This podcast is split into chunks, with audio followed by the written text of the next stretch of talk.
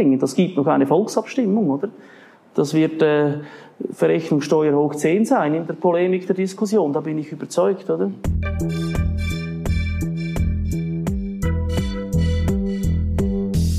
Willkommen bei Studio Libero, dem Podcast des Schweizer Monats, der Autorenzeitschrift für Politik, Wirtschaft und Kultur.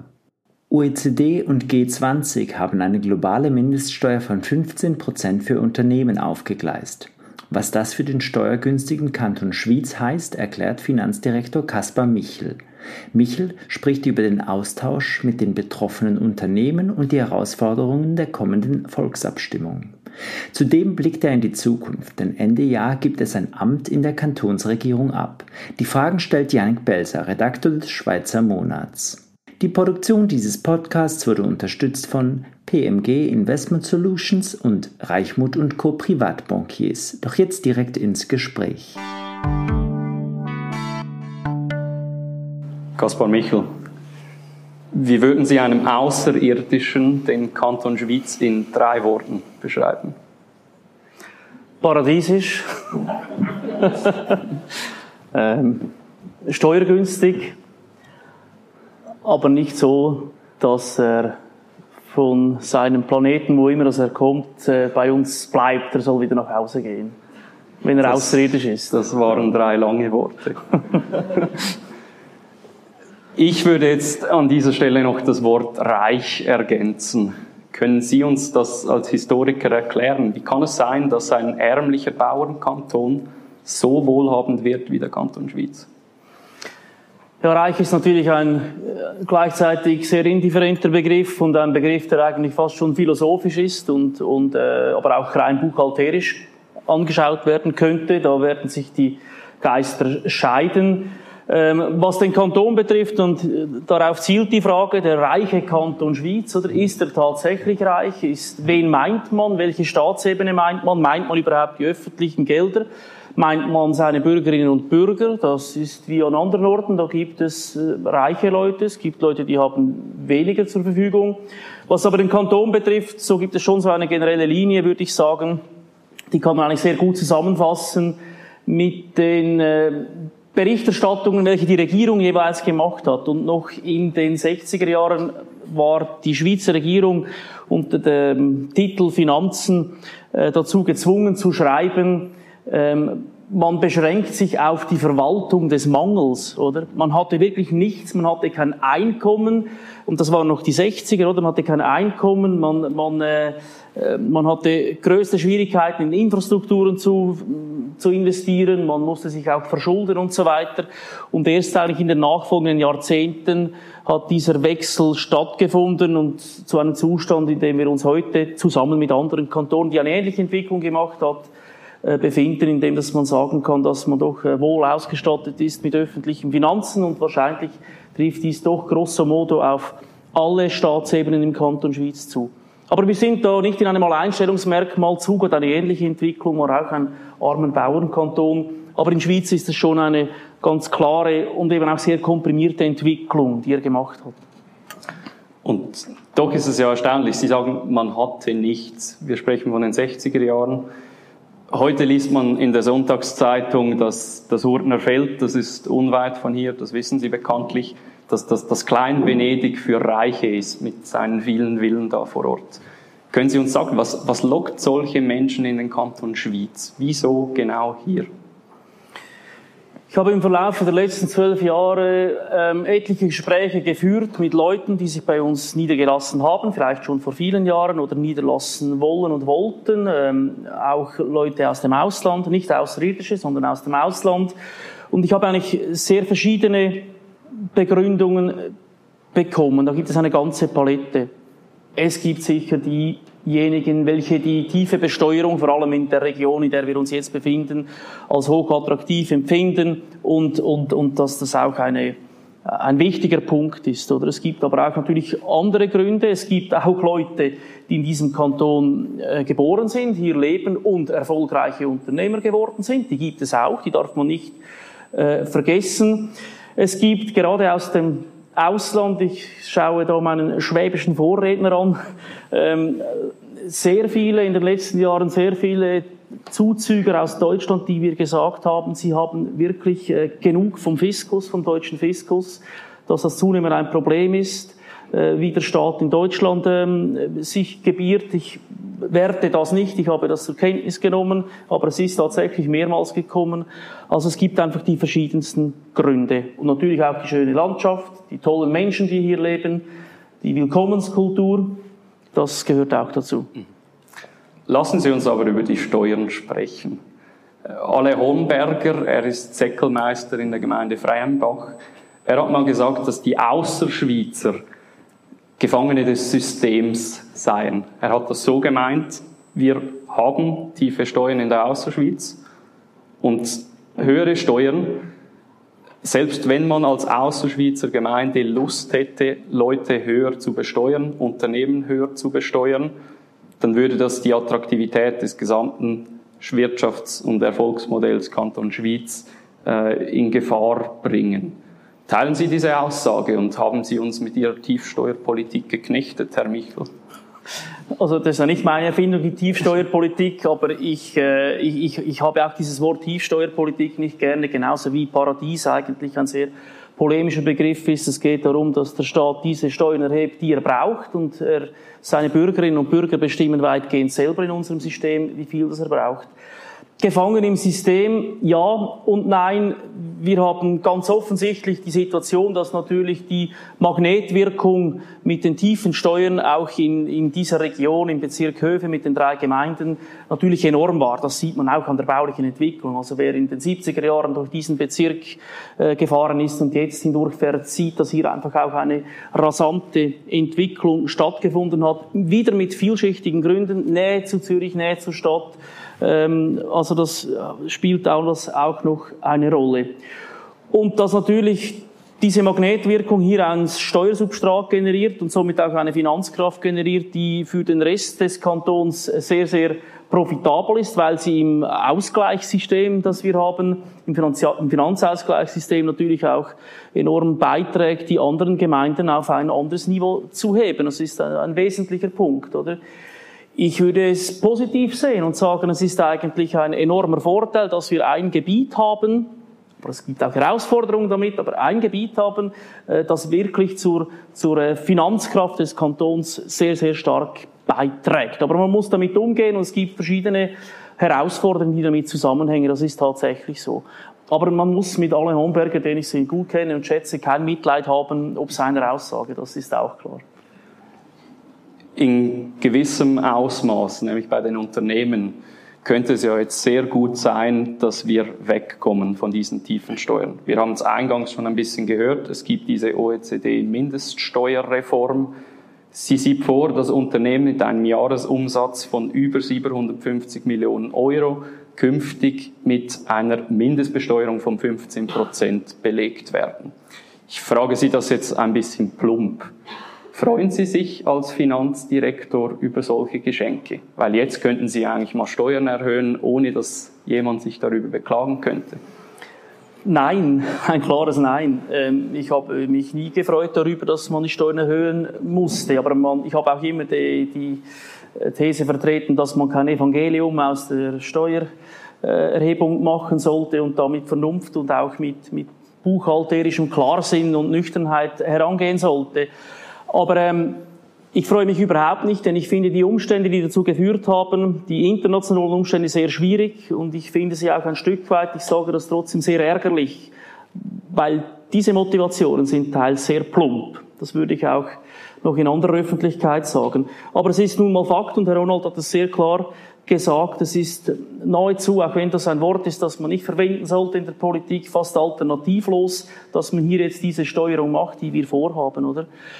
Ich freue mich überhaupt nicht. Ich weiß aber auch, dass äh, wir im Kanton Schweiz äh, eine Unternehmenslandschaft haben, wo nur sehr spezifische Firmen natürlich aufgrund dieser Voraussetzungen betroffen sind. Es sind einige wenige, aber wichtige Unternehmungen und das ähm, bringt einen enormen Vorteil mit sich, dass man natürlich hier sich kennt, im Gespräch ist, miteinander das auch erörtert, sich auseinandersetzt damit, äh, nach Lösungen sucht und das findet auch statt und das ist sehr, sehr wichtig. Es ist also, ich muss es fast, fast etwas äh, einfach sagen, ein ein ärgerliches, aber sehr überblick- und überschaubares und lösbares Problem für den Kanton Schwyz. Im Gegensatz nur schon zu unserem Nachbarkanton Zug, der eine ganz andere Unternehmenslandschaft hat, oder Basel oder Genf, die hier vor sehr großen Herausforderungen stehen. Man darf nicht vergessen, unser sehr kräftiges, großes Steuersubstrat im Kanton Schwyz setzt sich natürlich größtenteils aus natürlichen Personen zusammen. Das gibt uns unsere Kraft, oder? Das ist wichtig, oder? Aber die Unternehmungen als Arbeitsplatzbeschaffer und Schaffer, als, als wichtige Magnete sind natürlich auch sehr, sehr wichtig. Wie viele Unternehmen im Kanton werden circa plus minus betroffen sein? Kann man das schon ein bisschen absehen? Wir haben es mitgeteilt, ich glaube, es sind 70 Gesellschaften und äh, auch das ist öffentlich, äh, was ich jetzt sage. Es, ähm, der Betrag, den wir mit einer sehr statischen, wahrscheinlich bereits überholten Berechnung gemacht haben, von diesem Betrag, den wir mehr einnehmen würden durch diese äh, Ergänzungssteuer, der wird von zu 90 Prozent von drei Gesellschaften erbracht, oder? Von drei. Und diese 90 Prozent werden wiederum von einer Gesellschaft von diesen dreien bestritten, oder? Das zeigt einfach auch dieses unglaubliche Schwergewicht. Und wer die Unternehmenslandschaft kennt, weiß, um wen das sich jetzt etwa handeln könnte.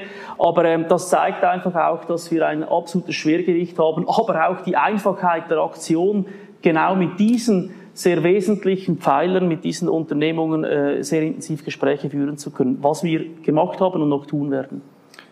Ich ergänze sonst vielleicht noch die Summe, die da in diesem angesprochenen Bericht steht. Das sind im Umfang von 33 Millionen, rechnen Sie. Eben, Sie sagen es 90 Prozent, 30 Millionen von drei Gesellschaften. Was tun Sie dann konkret mit diesen drei Gesellschaften, dass die hier bleiben? Und was sind das überhaupt für Gesellschaften? Sind das Schweizer Konzerne oder sind das ausländische Tochterunternehmen, die sich hier im Kanton niedergelassen haben? Es sind internationale Konzerne, die bei uns tätig sind. Und das Steuergeheimnis äh, verbietet mir natürlich also diese Aussage zu machen, um wen es sich handelt. Aber ähm, äh, mit diesen sind wir im Gespräch und Sie fragen mich, was denn die jetzt vermutlich äh, erwarten, was sie äh, verlangen von uns.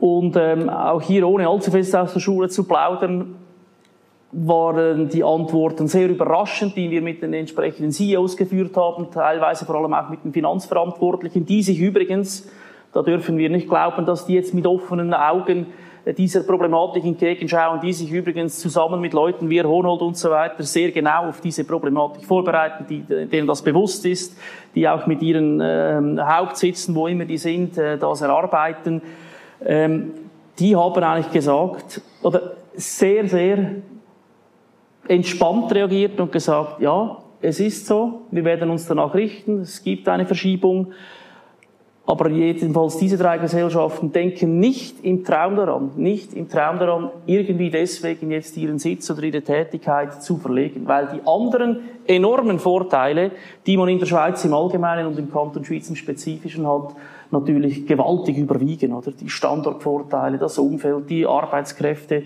den Ausbildungsstandard und so weiter, die, die Verkehrslage. Also die denken, das ist kein Thema für diese Gesellschaften, so mindestens der Stand vor den Sommerferien und der wird unverändert sein, dass sie deswegen irgendwie ihren Sitz verlegen würden. Und ich glaube aber, dass natürlich in Kantonen, wo äh, erstens viel, viel mehr solche Gesellschaften sind, oder? Und auch in anderen Bereichen tätig sind oder in anderen, äh, ähm, andere Steuerkraft dahinter ist, dass die natürlich schon solche Überlegungen sich machen. Warum soll eine schwedische Firma noch bei uns einen Sitz haben, wenn sie eigentlich keinen Unterschied mehr erfährt, äh, als wenn sie gerade alles nach Schweden zurückzieht? Das ist die Problematik, die Herr Honold vorher gesagt hat, oder? Glauben Sie, dass sich jetzt da anstatt dem Steuerwettbewerb ein Förderungspaketewettbewerb zwischen den Kantonen auftun wird? Oder was kommt da auf uns zu?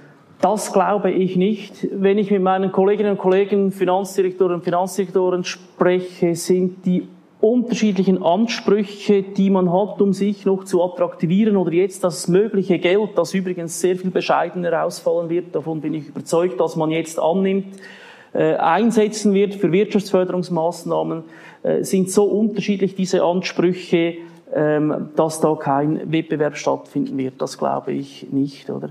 Was aber ein wichtiges Moment war, Und da das ist man sich nicht äh, nur einig, auch bei den Bundesparlamentariern nicht, oder ist eigentlich die Partizipation, die Teilhabe des Bundes an diesen Einnahmen, die jetzt einmal mit 25 Prozent veranschlagt sind. Um das wird gefeilscht werden. Das wird der Kerninhalt sein der Debatte. Wie viel bekommt der Bund von diesem gesamten Kuchen, übrigens auch von diesen 33 Millionen, die wir bei uns in dieser statischen Berechnung äh, sehen? Sind es 25 Prozent, die der Bund abschöpft? Oder sind es mehr oder sind es weniger? Und Sie können sich vorstellen, dass je nach äh, politischer Ausrichtung das natürlich mehr oder weniger sein sollte. Da geht es von null bis zu 50, 60 Prozent bis zu 100 Prozent, oder? Dass man sagt, die Kantone brauchen da gar nichts, oder? Die 25 Prozent dünkt mich ein relativ kluger Vorschlag, wenn er so bleiben würde, weil, weil man doch für diejenigen Kantone etwas machen muss, die überhaupt nichts bekommen würden, oder? Also ich denke an einen Kanton Jura und so weiter, oder? Die völlig außen vor wären. Und hier natürlich ähm, via Bund und via Wirtschaftsförderungsmaßnahmen, und der Bund soll sich dann auch auf diese Kantone konzentrieren, die noch teilhaben zu lassen, ist eben wichtig. Und da spricht jetzt auch der Politiker aus mir, oder? Wir müssen auch die Leute in diesen Kantonen am 3, am, am, im Juni 23 hinter diese Vorlagen bringen. Das gibt noch eine Volksabstimmung, oder? Das wird äh, Verrechnungssteuer hoch 10 sein in der Polemik der Diskussion, da bin ich überzeugt, oder? Weil es ein, ein Kuchen ist, der kommt, und wie wird der verteilt, oder? Gibt es denn ein Kuchenteil, das Ihrer Meinung nach zu groß wäre? Wo genau beginnt die Grenze, wo es für den Kanton Schwyz schmerzhaft sein würde? Für den Kanton Schwyz ist es überhaupt nicht schmerzhaft, wenn Sie das so fragen, oder? Also selbst wenn wir nichts bekommen würde, wäre es systemisch falsch, es wäre nicht föderalistisch, es würde eigentlich allen entgegenstehen, äh, wie wir unsere Steuerlandschaft designen sollten, aber rein buchhalterisch, rein finanziell würden wir das problemlos überleben, das ist natürlich so, oder? Aber ähm, es ist absolut richtig, dass man, ähm, das ist meine Meinung, dem Bund einen Anteil gibt zugunsten der anderen Kantone. Es wird politisch eben wesentlich sein, oder? Alles über einen Drittel fände ich vermessen und fände es falsch um die Frage zu beantworten. Nationaler Finanzausgleich als Stichwort, ist das, fällt das da nicht darunter? Sind das zwei Paar Schuhe? Kann man das nicht dort regeln? Da gibt es eine enge Verknüpfung, oder? Die Tatsache ähm, dieser Bemessungsgrundlage, die man harmonisiert, der zusätzlichen Steuereinnahmen und so weiter, der Steuerkraft, die damit auch anders bemessen wird, bedingt auch, dass für uns Geberkantone die Zeche noch einmal nach oben gehen wird, oder? Das wird ganz sicher so sein. Es sind nicht gewaltige Auswirkungen, aber der NFA wird für uns teurer werden, auch aus Effekten aus diesen Änderungen. Und das sollte der Kanton eigentlich sowieso für sich vereinnahmen können. Er kann er auch noch die Gemeinden partizipieren lassen. Aber diesen Teil, diese Mehrrechnung in der NFA sollte er für sich abschöpfen.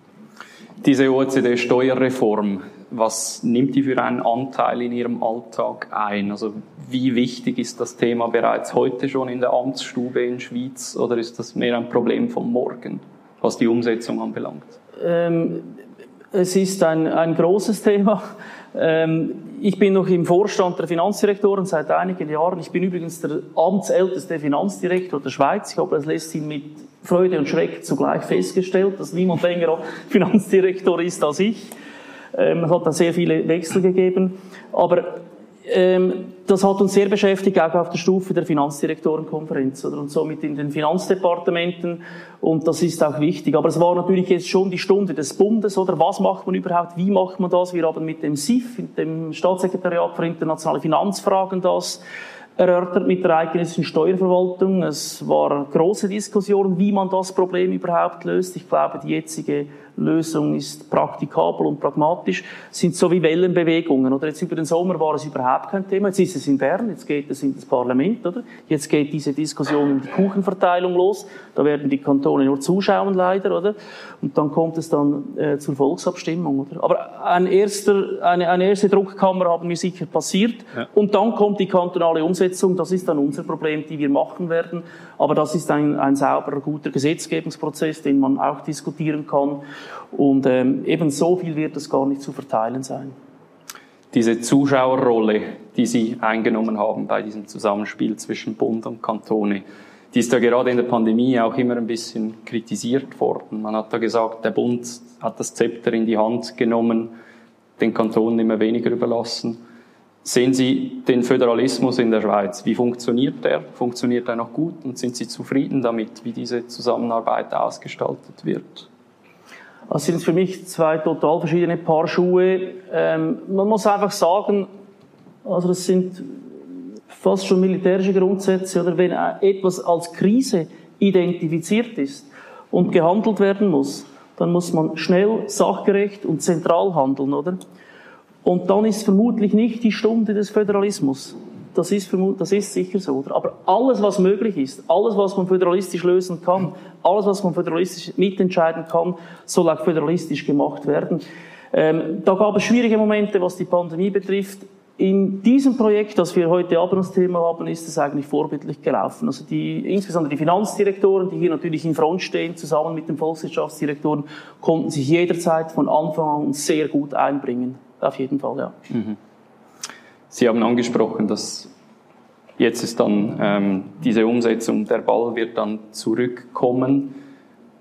Sie wird das allerdings nicht mehr betreffen. Sie treten ja bekanntlich zurück. Im Dezember ist fertig.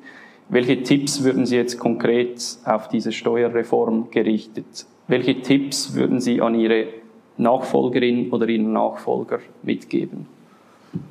Es hat ja Kandidatinnen und Kandidaten im Saal. und es ist durchaus möglich, dass sie dann sich damit beschäftigen müssen. Ich, ja, ich, ich möchte keine Tipps geben. Also, das ist nicht als Tipp ähm, äh, deklarieren. Aber ich kann meine Doktrin oder meine Ansicht vielleicht erläutern. Und die heißt einfach, in der Steuerpolitik ist, ist es bei jegwelcher Herausforderung wichtig, dass man ähm, geordnet vorgeht und dass man mit einem gewissen, dass man maßvoll vorgeht. Und maßvoll heißt nicht zögerlich oder ängstlich, sondern es heißt einfach maßvoll. Schrittweise vorgehen, nicht übertreiben, nicht zu euphorisch sein. Das macht ja uns Steuerleute und Finanzleute so furchtbar stinklangweilig, oder? Das ist ja das Problem im Ganzen, dass, dass wir so eine Unaufgeregtheit zeigen sollten und hoffentlich auch haben. Und das ist eine wichtige, eine wichtige Grundlage, oder?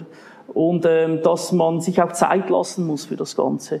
Ähm, aber einen eigentlichen Tipp wäre vermessen. Ich habe natürlich eine klare Vorstellung, wie das dann sein könnte und ich glaube, die Varianten ähm, sind auch plausibel, aber einen Tipp, äh, so äh, väterlich fast, das bekommen Sie von mir nicht.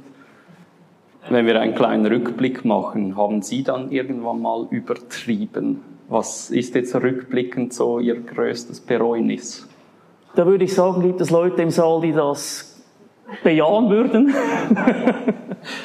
ja, es gibt schon Momente, wo man auch, wo man sicher auch aus politischen Gründen einen großen Schritt machen muss, auch einen provokativen Schritt machen muss. Das ist klar. Ich glaube, äh, im Raum steht bei dieser Frage die, die Flat Tax, oder, die man gebracht hat in einer sehr schwierigen Situation die aber letztendlich auch einen gordischen Knoten durchschlagen hat in einer völlig zerfahrenen ähm, steuerpolitischen Situation, wo sich auch die Parteien nicht mehr bewegt haben, oder?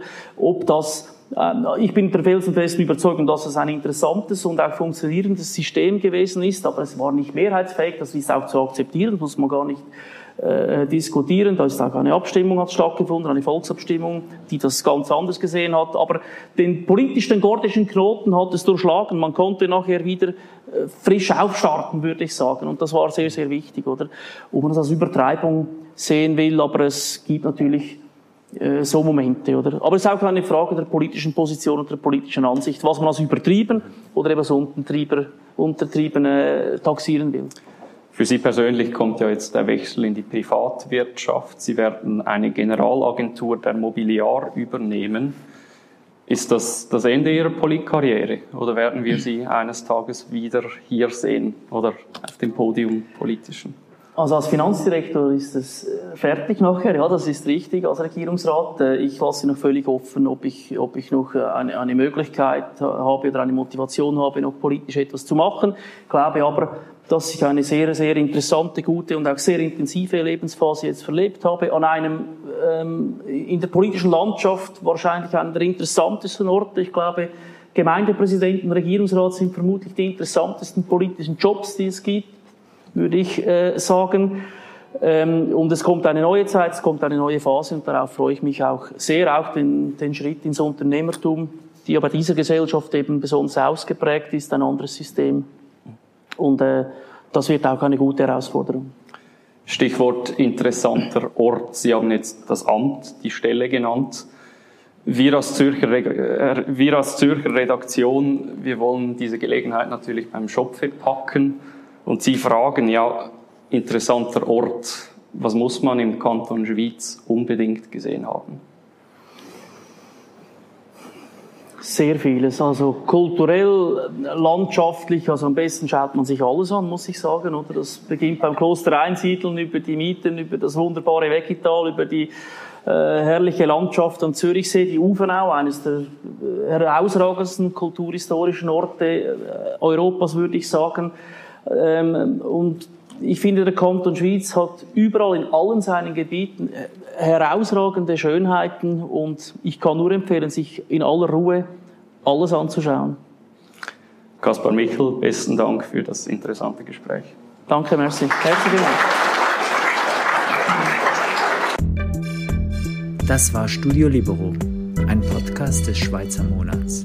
Weitere Informationen finden Sie unter www.schweizermonat.ch.